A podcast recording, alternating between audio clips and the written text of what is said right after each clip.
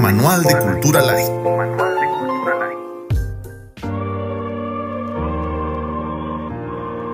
Pues ya estamos aquí nuevamente para conversar de otro tema en nuestra miscelánea de temas universales sobre arte y cultura. Hoy queremos hablar de un tema interesante, fascinante y contradictorio al mismo tiempo. Pablo Picasso y sus mujeres, las mujeres de Pablo Picasso que lo amaron y que, y que además sufrieron una relación bastante singular y tóxica, todas, absolutamente todas sus mujeres, y, e incluso, por supuesto, sus hijos, ¿no? Entonces, hablemos de Pablo Picasso y sus mujeres. Bienvenidos. Pablo Picasso nace en Málaga, España, en 1881 y muere en Mougins, Francia, en 1971. Esto nos da una idea de que pues va a ser bastante longevo, un hombre que va a pasar como testigo de calidad por todo el siglo XX. Todo el mundo conocemos que Pablo Picasso ha sido, eh, si no el más impactante, sí por lo menos el, más experto pintor del siglo XX. Esto es importante decirlo porque ahí hay una, una paradoja. Alguien que logra ser el máximo genio de la pintura del siglo XX, ¿cómo puede ser también una persona que tiene una relación tan demandante y tan tóxica con sus parejas femeninas, ¿no? Entonces es algo interesante porque la vida privada de Pablo Picasso nos lleva a, nos lleva a hablar de, su, de sus etapas. Por ejemplo, él hacia 1896 eh, empieza una etapa de pues estudiante en las academias de Barcelona. Eh, bueno, primero en Málaga, su padre es maestro de pintura, le, lo va entrenando, luego se van a Galicia, donde no le gusta nada al padre y ni el sueldo ni, ni los climas ¿no? gallegos, que son extremadamente húmedos. Y finalmente logra ser aceptado el padre de Picasso en la Academia de, de Barcelona y Picasso se vuelve pues un alumno de, de alto nivel eh, a tal grado que, que llega ya a, a, ganar premios importantes eh, con cuadros en esta época, en 1901 él ya es un gran pintor académico con cuadros, por ejemplo, como El Bautizo, como Ciencia y Caridad, o también con sus grandes composiciones eh, claroscuristas, sevillanas, ¿no? muy barrocas. Pero es interesante que es cuando él eh, se va de Barcelona a vivir a París en 1900 con su oh, mejor amigo, Carlas Casagemas. Y Carlas Casagemas en París conoce a una bailarina del Moulin Rouge. se enamora tremendamente. Pablo Picasso y Carlas Casagema, o Carlos Casagema en español, en catalán es Carlas Casagemas, se enamora y viven en el mismo, digamos, cuartucho, taller, muy pobres ellos, en un eh, edificio que todavía hoy se conserva dentro del patrimonio de Francia que es el Bateau Lavoir. Y bueno, eh, Carlos Casagemas se enamora de esta bailarina, pero ella tiene amoríos con otros señores, lo cual, digamos, molesta en extremo a Carlos Casagemas, el mejor amigo de Picasso, y se suicida. Pablo Picasso descubre a su mejor amigo en cadáver y esto lo trauma de una forma, digamos, profunda que esta depresión por la muerte de su amigo lo hace, lo hace entrar a una primera etapa de su genialidad, que es la etapa azul, que va de 1901 a 1904. Estas maravillosas composiciones plásticas casi monocromáticas que se determinan por el, uso del color azul, ¿no?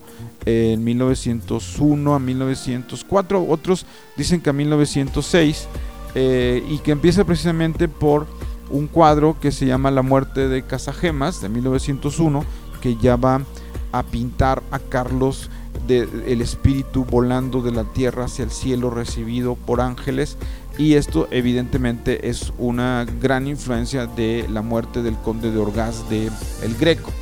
Bueno, esto es interesante porque la etapa azul es la etapa más depresiva, casi cinco años de depresión de Picasso lo lleva a eh, buscar temáticas en los suburbios más pobres, en los lupanares, como se decía en esa época, eh, incluso con la ingesta de, alcohol, de mucho alcohol y hasta de drogas, cosa que llegó después a, a volverse repulsiva para él y para crear.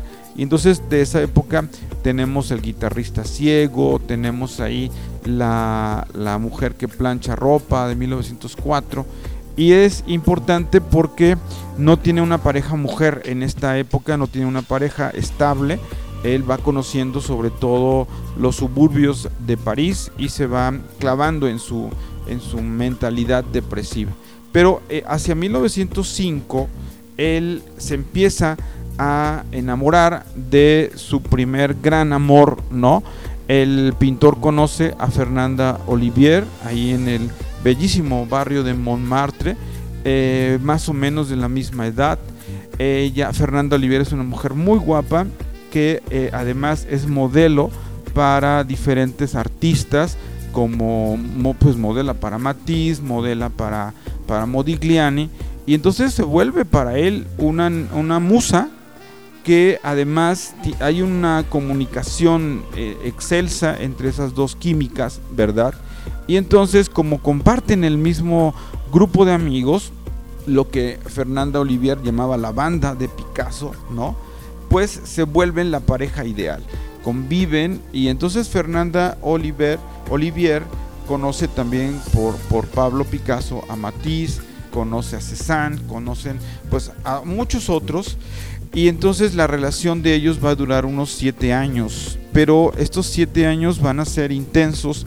Primero, hay, como en todas las relaciones, hay una, hay una, eh, hay un área, un, hay una, una dimensión muy clara y muy brillante, el de Fernando Olivier llevando a Picasso a las, a las carreras de toros, a los circos, a las playas, es decir, Pablo Picasso olvida su profunda depresión gracias a que Fernanda Oliver lo saca de ella para mostrarle la vida. Y entonces eh, en esta nueva modalidad de, una vida alegre, muy disfrutable también, pues la Costa Azul, España, Francia, y entonces Fernanda Oliver se vuelve pues una de las mujeres más pintadas por Picasso entre 1901 y 1907, 1908, porque ellos duran más o menos siete años juntos. Y es interesante porque ella tiene un gran carácter también, lo puede ir controlando a Fernando Olivier, pero también Fernanda es muy celosa y entonces por un lado está la dimensión hermosa de las corridas de toro, las playas, los amigos, las juergas, los circos, y ahí es donde llega la etapa rosa pintando saltimbanquis eh, de, de, Picasso, ¿no? Pintando, por supuesto, acróbatas, arlequines, una temporada que finalmente nos trae estos colores del renacimiento, pastel, azules, rojos, naranjas, hermosísimos, ¿no? El periodo rosa y entonces eh, es, interesante cómo Olivier acompaña a Picasso eh, en toda esta eh, etapa. Y también Fernanda lo va a acompañar en 1907 en sus primeras investigaciones sobre las máscaras africanas. Ella lo acompaña a los museos, por ejemplo, el Museo Brandley, donde hay una exposición sobre culturas eh, africanas. Hay grandes exposiciones sobre pinturas y, artesanías de Oceanía. Y entonces Fernando Olivier, su primera eh, mujer, digamos, eh, es quien lo acompaña para poder asimilar la influencia de los primitivos. Finalmente ella siente que ya Picasso está como saliendo con otra mujer y es evidente que ya no hay una relación muy estable con Fernanda Olivier, se separan, ella es, pues es abandonada por Picasso porque él entra en una nueva relación. Fernanda Olivier se dedica eh, posteriormente a ser, sigue siendo modelo, luego ella misma va a escribir sus memorias con el paso del tiempo y trata de olvidar a Picasso. Ella eh, pasa por una gran depresión entre 1908 y 1909. Picasso ya se dedica totalmente a trabajar fuera de, la vida de Fernanda Oliver, y sobre todo que ya empieza a su etapa cubista en 1907 con las señoritas de Aviñón y su etapa precubista entre 1909, 1911 y 1914 y ahí es cuando él conoce a su segunda gran pareja, Eva Well. Eva Well la conoce en estas eh, parrandas tremendas que a veces duraban hasta 24 horas. Ya saben, los chavos siempre están en parranda y los artistas, pues peor, ¿qué les puedo decir? No viven de la parranda, viven de la experimentación con sus cinco sentidos. O sea, un artista es un experto en sentir y por lo tanto se atreve a cruzar todas las fronteras que usted y yo como personas, digamos, en la medianía ética y moral no nos atreveríamos nunca. Pero el artista no, el artista está hecho para experimentar todas las opciones universales. Y ahí va también Pablo Picasso tratando de ya no meterse opio, tratando de encontrar un nuevo camino en la experimentación y conoce en esas parrandas a Eva Well y entonces Eva Well se vuelve su gran musa, su, gran pareja durante pues más de cuatro años. La conoce en 1911 más o menos y tienen una relación muy intensa también hasta 1915. Eh, Eva Well este, pues se queda totalmente cautivada con este mm, chaparrito, ¿no? Malagueño y conviven mucho. Eh, Eva Well es una mujer muy inteligente, muy culta también. Vamos a ver que ella le va a, a introducir en el mundo también de la literatura, de la música. Él, de tanto que la amaba, le va, la va a apodar como Majolí, un nombre que, que él escribe en muchos de sus lienzos y también la escribe, la, retrata en, en, sus collages eh, abstractos, ¿verdad? Incluso eh, ellos conviven mucho con la, con la banda de Picasso en París, pero llega a ser muy absorbente para ellos la banda entonces Pablo Picasso la saca de París para disfrutar solamente a Eva Well, a Majoli y eh, se la lleva a un pueblo que se llama Seret y entonces ahí es cuando ellos pasan pues toda la, la traumática temporada de, de, la Primera Guerra Mundial en el pueblo de, de Seret. Sin embargo, Eva Well era muy frágil de su constitución física, siempre estaba ella con problemas respiratorios, con problemas alergias, con problemas muy fuertes de, de salud y resulta que eh, le detectan en 1914 que tiene tuberculosis y entonces está muy muy muy mal, se va poniendo cada vez peor. Él, él, trata de cuidarla, pero Pablo Picasso es un hombre muy egocéntrico, que se dedica sobre todo a su vida, la va descuidando, él tiene muchos contratos, ya tiene muchos eh, eventos y en esos eventos también conoce a otra chica que se llama Gaby de Preye, eh, Gaby de Preye o de Prey, eh, Gaby de Prey este, tiene un amorío con Pablo Picasso mientras, mientras Eva Well está muy grave, finalmente Eva Well muere a finales de 1915 y bueno, a él le da también una gran, una gran depresión, porque bueno, ella ha sido una mujer que le, que sí le iba, le, se le fue metiendo en el corazón hasta considerarla como su primera esposa para toda la vida. Sin embargo, no, no se logró porque la muerte la arrancó de sus manos y la, él la recordará y la va a plasmar en muchos cuadros, sobre todo cubistas, como si se fuera diluyendo hacia el fondo de, ese paisaje geométrico como de recuadros de vidrio, ¿no? Entonces ahí se va diluyendo también la imagen de Majolí. Ahí está Pablo Picasso triunfando por Europa, ya porque con sus Mademoiselle d'Avignon o Demoiselle d'Avignon, él va a volverse un artista de referencia en todo el continente europeo por haber inventado un estilo nuevo, ¿verdad? Él a partir del el cubismo empieza en 1914 otro estilo que son los collages junto con Juan Gris, junto con Break. Eh, y entonces ahí vamos a ver que esta etapa lo lleva a estar en, en el ojo del huracán, digamos, de las artes francesas. Y así como en 1917 están conviviendo artistas de todo el mundo en París. París era una fiesta, como diría er-, Ernest Hemingway. París era una fiesta. Por cierto, la película, vean, esta preciosa, la de Una noche en París. Eso era París, ¿no? En 1917 hasta principios de los 20. Y bueno, pues Pablo Picasso se vuelve un referente para latinoamericanos, para europeos, para todo, todos los que querían aprender eh, la pintura moderna. Entonces Pablo Picasso se vuelve también el, el, gurú para los rusos que crean con sus ideas con las ideas de Picasso se crea el constructivismo ruso. Con las ideas de Picasso se crea la Bauhaus en el 19. Con las ideas de Picasso se manda por todo el mundo el arte de Mondrian, por ejemplo, el arte, el, suprematismo también de Malevich. O sea, con el arte de Picasso se genera el arte, el arte moderno, la vanguardia moderna en toda Europa. Por lo tanto, se vuelve como la enfant terrible de, de Francia.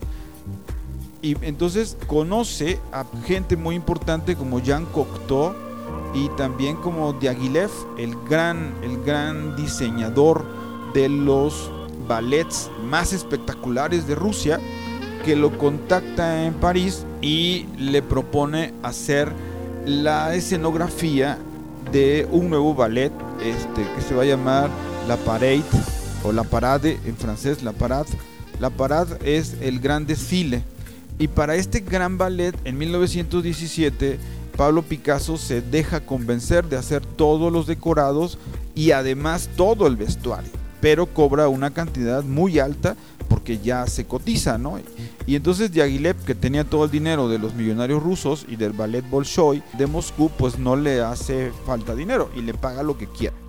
Entonces ellos eh, invitan a la prima bailarina, la primera bailarina del ballet de, Diaghilev, eh, que llega a conocer al maestro Pablo Picasso y se llama Olga Koklova.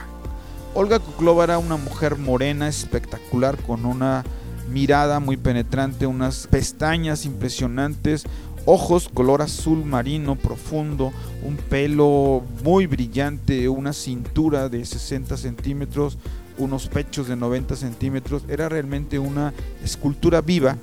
Y entonces Olga Koklova conoce a Pablo Picasso e inevitablemente Venus, Eros y Cupido están ahí y los flechan a ambos. Ambos se quedan enamorados uno del otro y entonces Olga Koklova se lo lleva a pasear por toda Roma, por Pompeya, para que descubra pues todo el mundo latino en, Italia que, le, encantaría conocer a Pablo, pues Olga se lo lleva todo en 1918, después de, estrenar eh, La Parade en París, que fue todo un derroche de ostentación ruso en París. Y entonces con este acercamiento al ballet ruso, con el acercamiento a Olga Koklova, pues finalmente se la lleva a presentar a sus papás a Málaga y entonces eh, cuando Olga Koklova va a Málaga, pues están felices porque por fin se va a casar este joven eh, que no sienta cabeza, como decían en esa época. Y la madre le dice, Olga, yo te tengo que decir algo, ¿eh? O sea, Pablo todo lo que toca lo destruye la madre de Picasso, imagínense usted. Y en ese sentido es que su madre, ustedes saben mejor que yo, la mamá de cualquier persona es la, persona que mejor conoce a un hijo o a una hija. Y prácticamente está siendo la pitoniza de la relación, ¿no? Entonces Olga Koklova aún así acepta casarse con Picasso Se casan en una boda realmente íntima, pero muy, muy espectacular. Olga Koklova tenía muchísimo dinero, era una mujer multimillonaria porque su padre era un militar ruso encumbrado multimillonario.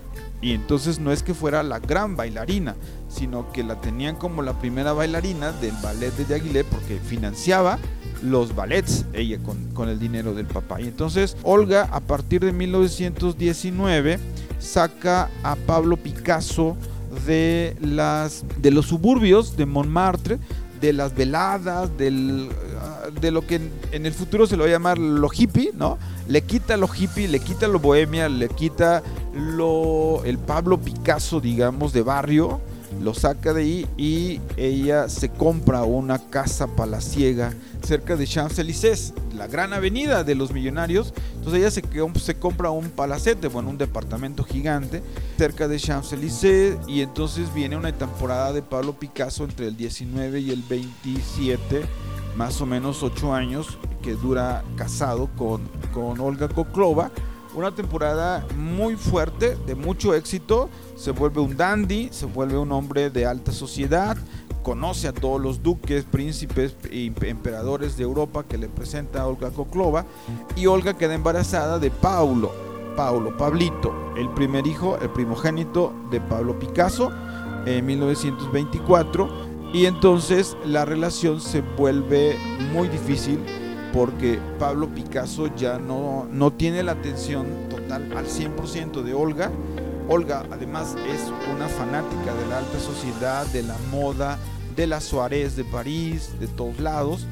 Y Pablo Picasso quiere volver a su vida de bohemio, de creador, porque algo que es interesante en esta etapa de Olga Koklova es que Pablo inventa su otra, su nueva época, la época neoclasicista, esta época de colores pastel, de mujeres como si fueran esculturas romanas, casi casi mujeres, cuerpos de mujeres y hombres como si fueran como de, como de barro, ¿verdad? Esto es una gran influencia que tiene Pablo Picasso de la escultura romana y de la escultura de Pompeya. Y entonces este nuevo estilo de Picasso es retomar los códigos de la pintura también del Renacimiento, del muralismo, al fresco, una pintura mate, colores pastel, pero ahora la estructura compositiva es muy a la escultura romana como huecas, ¿no? Y entonces este estilo es el estilo que se crea durante la pareja que tiene con Olga Koklova. Finalmente, hay que decirlo, sí fue una mujer que influyó mucho en la vida de, Picasso, sobre todo por, esta, por este conocimiento de, de, Roma, de Pompeya, de Florencia, que le mete por los ojos a Don Pablo. Y bueno, ahí tienen ustedes la, esta etapa como neoclasicista de Pablo Picasso.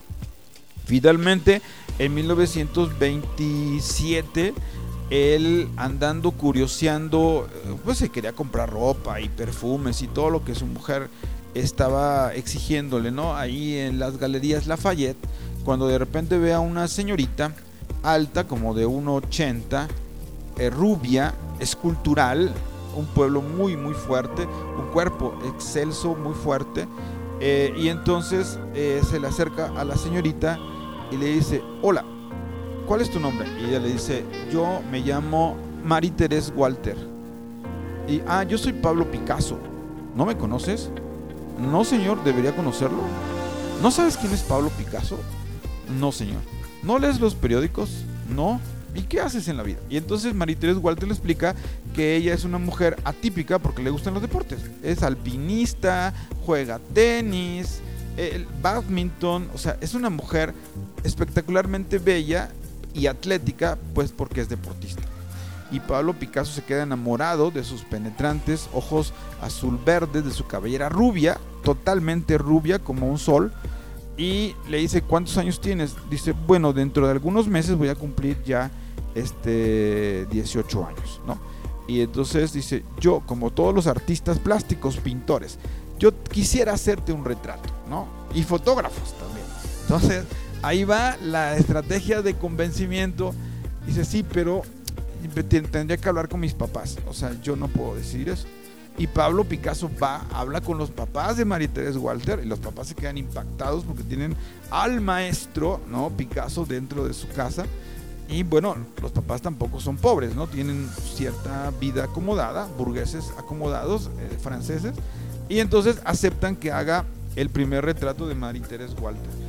Eh, la relación se vuelve tan intensa con María Teresa Walter que ya después de que cumple 18 eh, años se vuelve pues una amante de Picasso pero una amante muy amada por, por Picasso, a tal, de tal suerte que enfrente del gran departamento palaciego que tiene su esposa Olga Koklova, él tiene que verse obligado a rentarle un departamento en la misma calle a Mariteres Walter. Y como Olga se entera de esa relación nueva que tiene, Pablo Picasso, con el pretexto de abrir un nuevo taller para esculturas, se compra un castillo a las afueras de París y ese castillo, el bosque de Fontainebleau, ahí se compró un castillo y entonces ahí se vuelve, digamos, el nido de amor con Marie-Thérèse Walter.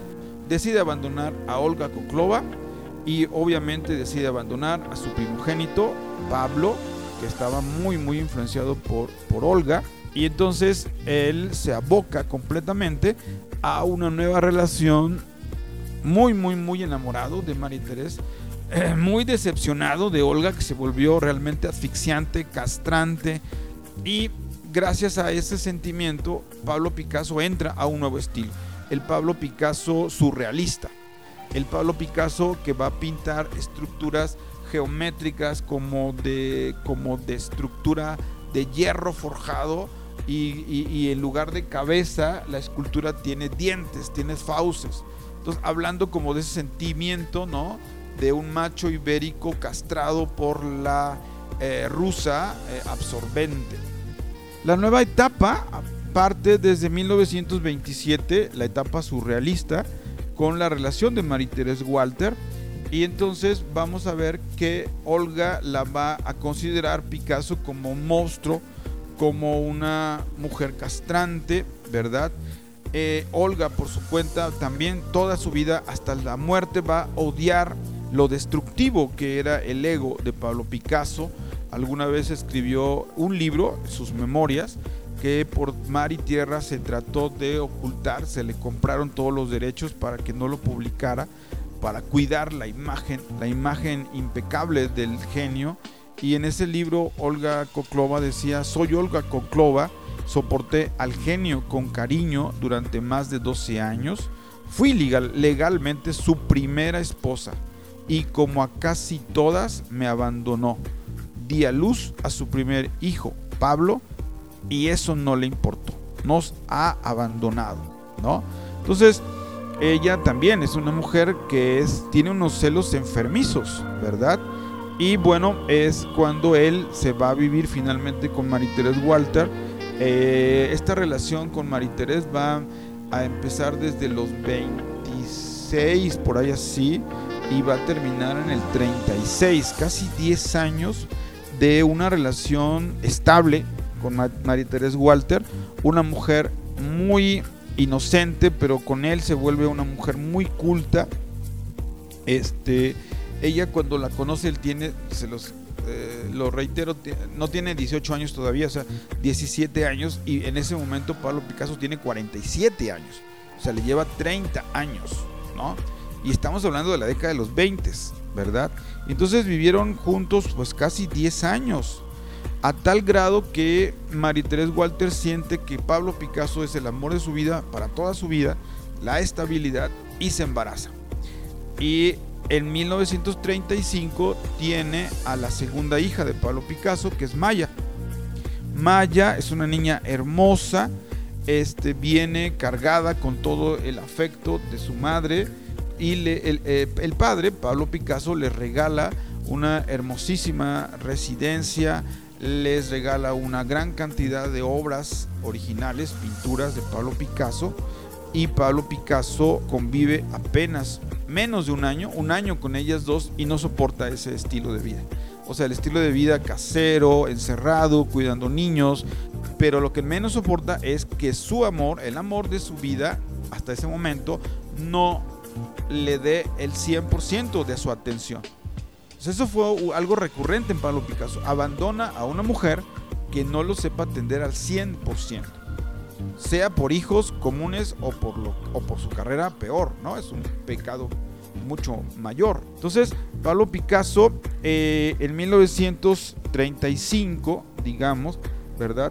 Él ya está como desesperado por esta nueva relación con María Walter, pero sobre todo que pues ella, e incluso ella deja su vida, porque ella era una gran promotora de campamentos juveniles, eh, deportivos, hacia Suiza sobre todo, y hacia los Alpes. Y entonces esta mujer, que en un principio era toda sensualidad, toda hermosura, inocencia, erotismo, y algo que le fascinaba a Pablo Picasso, y usted lo puede ver en sus obras, estas mujeres desnudas en un sillón, mujeres desnudas rubias frente a un espejo, ella es Marie Therese Walter. Y lo que más le fascina a Pablo Picasso es su cuerpo. O sea, es una escultura griega viviente. ¿eh? la sensualidad del cuerpo. ¿no? Incluso también podemos decir que tiene una fascinación por esta inocencia de, de, de Marie Therese Walter, pero todo se viene abajo con el nacimiento de Maya, su hija, que al final va a reconocer dentro de muchos años, después va a reconocer legalmente a Maya y también se volvió heredera de, del maestro Pablo Picasso y entonces las deja estables económicamente en París, pero él huye de París y se va a refugiar a la Costa Azul. Bueno, y entonces a Pablo Picasso en 1935 le ofrecen dirigir el Museo del Prado y entonces abandona intermitentemente la Costa Azul, regresa a Madrid para hacerse cargo del Museo del Prado, pero ocurre el levantamiento armado del dictador Franco, ¿verdad? Y entonces él sale de España nuevamente hacia París para empezar su lucha contra el terrorífico régimen dictatorial de, Francisco Franco. Ahí es cuando él pues entra a apoyar a los rebeldes republicanos y conoce entre toda esta gran cantidad de republicanos, pues hay reuniones en conjunto, ¿verdad? Eh, con muchos amigos, escritores, como puede ser Guillaume Apollinaire, como Jean Cocteau, como el paisano también, el, cineasta Luis Buñuel, ¿verdad? Y entonces en estas tertulias, eh, sobre todo cuando se van a la playa, conoce precisamente eh, se va a la playa, a la Costa Azul, a vacacionar con estos amigos que les comento y además va Paul Eluard. Y Paul Eluard lleva a su pareja que se llama Doramar.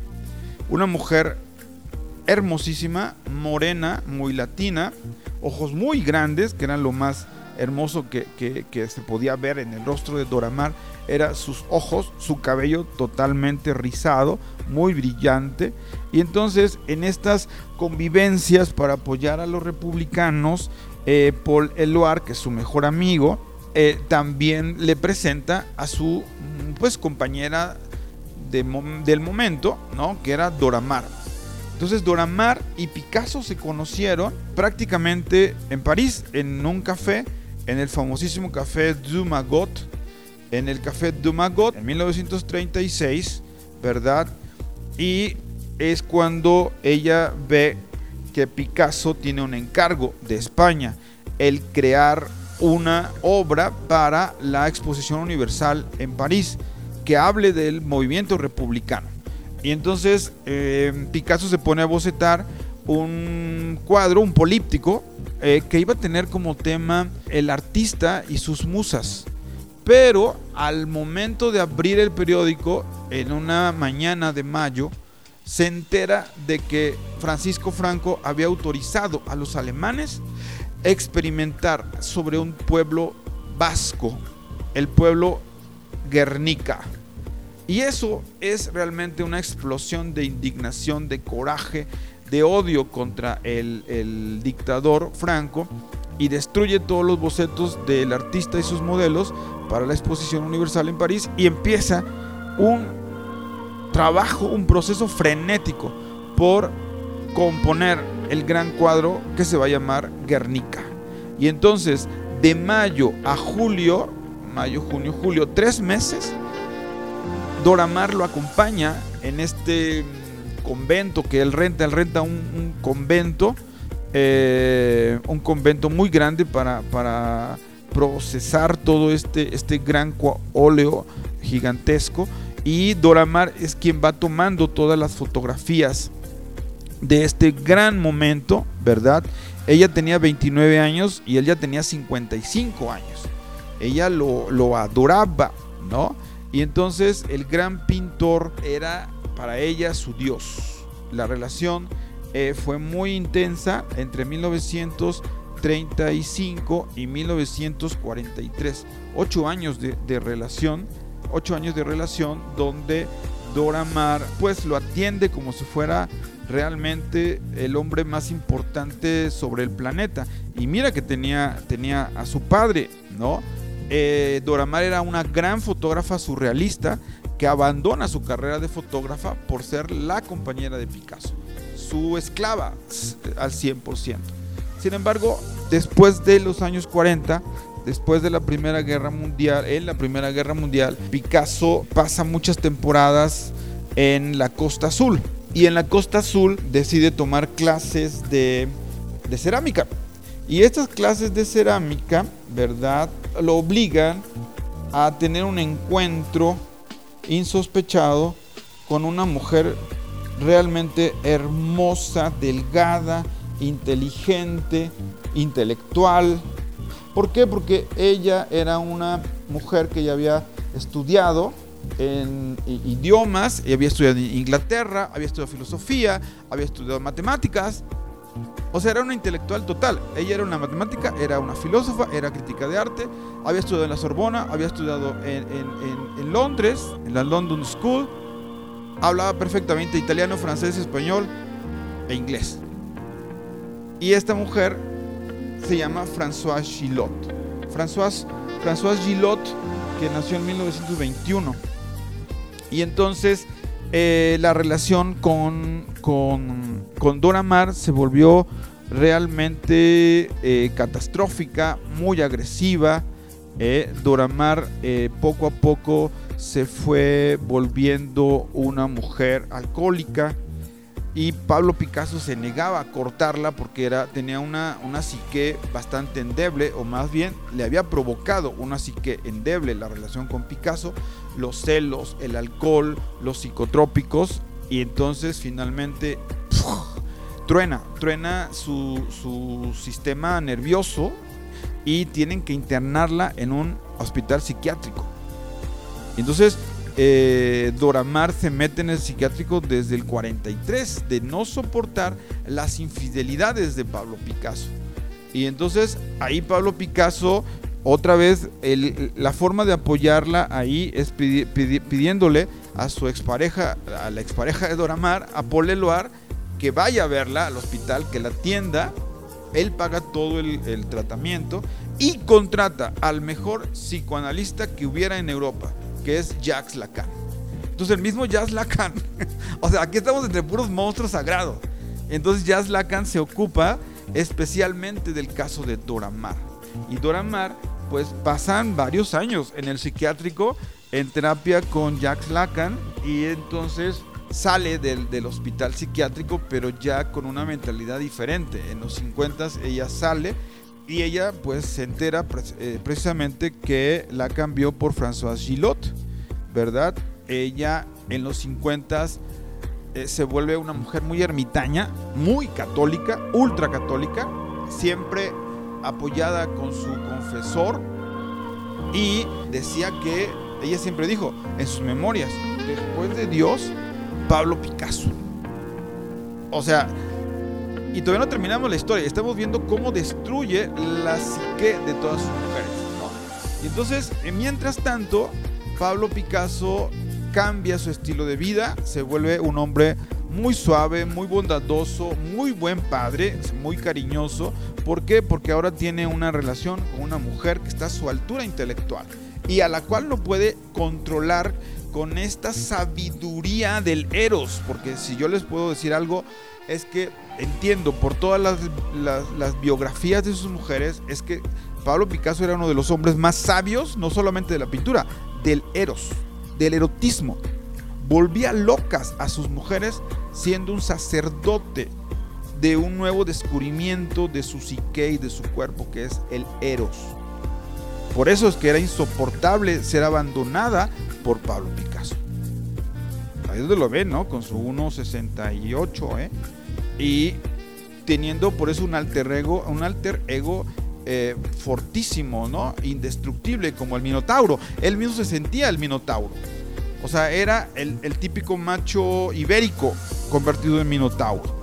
Y entonces, con François Gillot, que la, que la encuentra, la descubre en un taller de cerámica, este, ahí en la costa azul, tuvo una relación entre 1943 y 1952. Ella le va a dar dos hijos, ella tenía 23 años y él ya tenía 62 años, ¿verdad?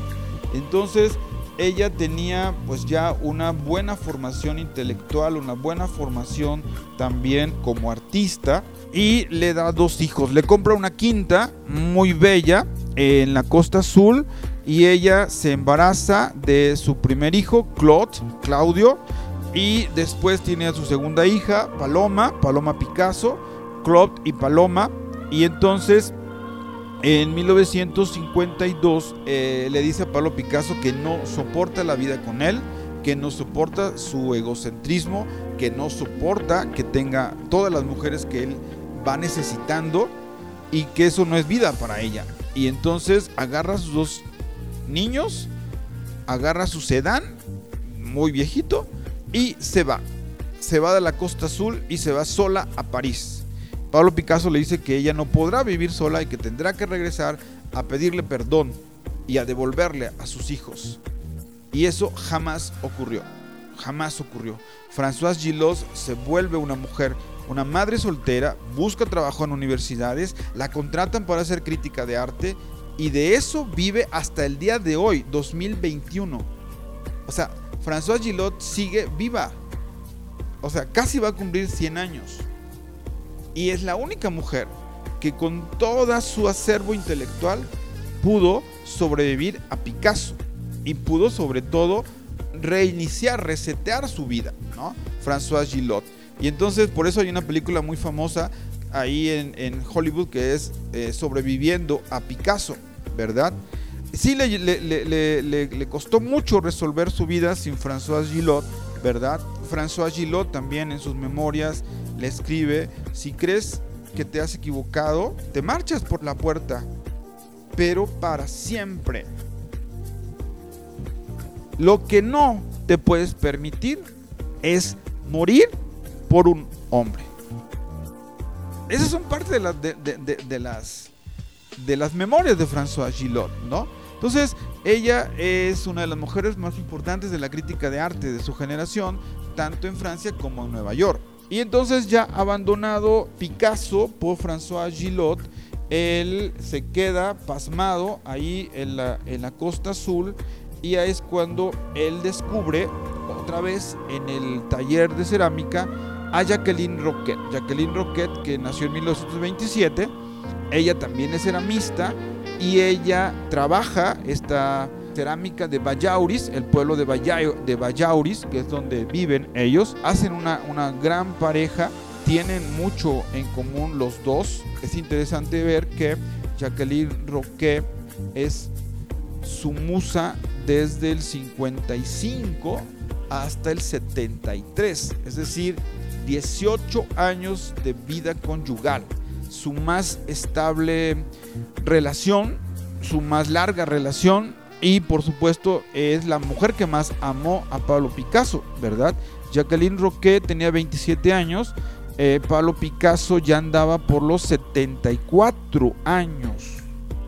18 años de pareja. Se muere también Olga Koklova y esto le valió a Picasso que no podía divorciarse.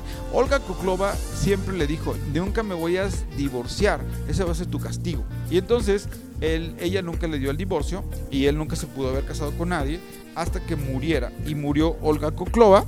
Entonces se casa legalmente con, eh, con Jacqueline Roquet y le compra una casa en, la Costa Azul, luego le compra otro palacio cerca de París.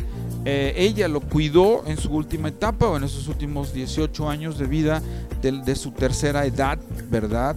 Cuando es una etapa fue muy dura, eh, Pablo Picasso fue perdiendo también capacidades y finalmente ellos tienen una vida como de amor y de, y de madre, de padre e hija y de, y de amigos, pero tiene un amor inconmensurable, no se puede medir con nada el amor que le tuvo Jacqueline Roquet.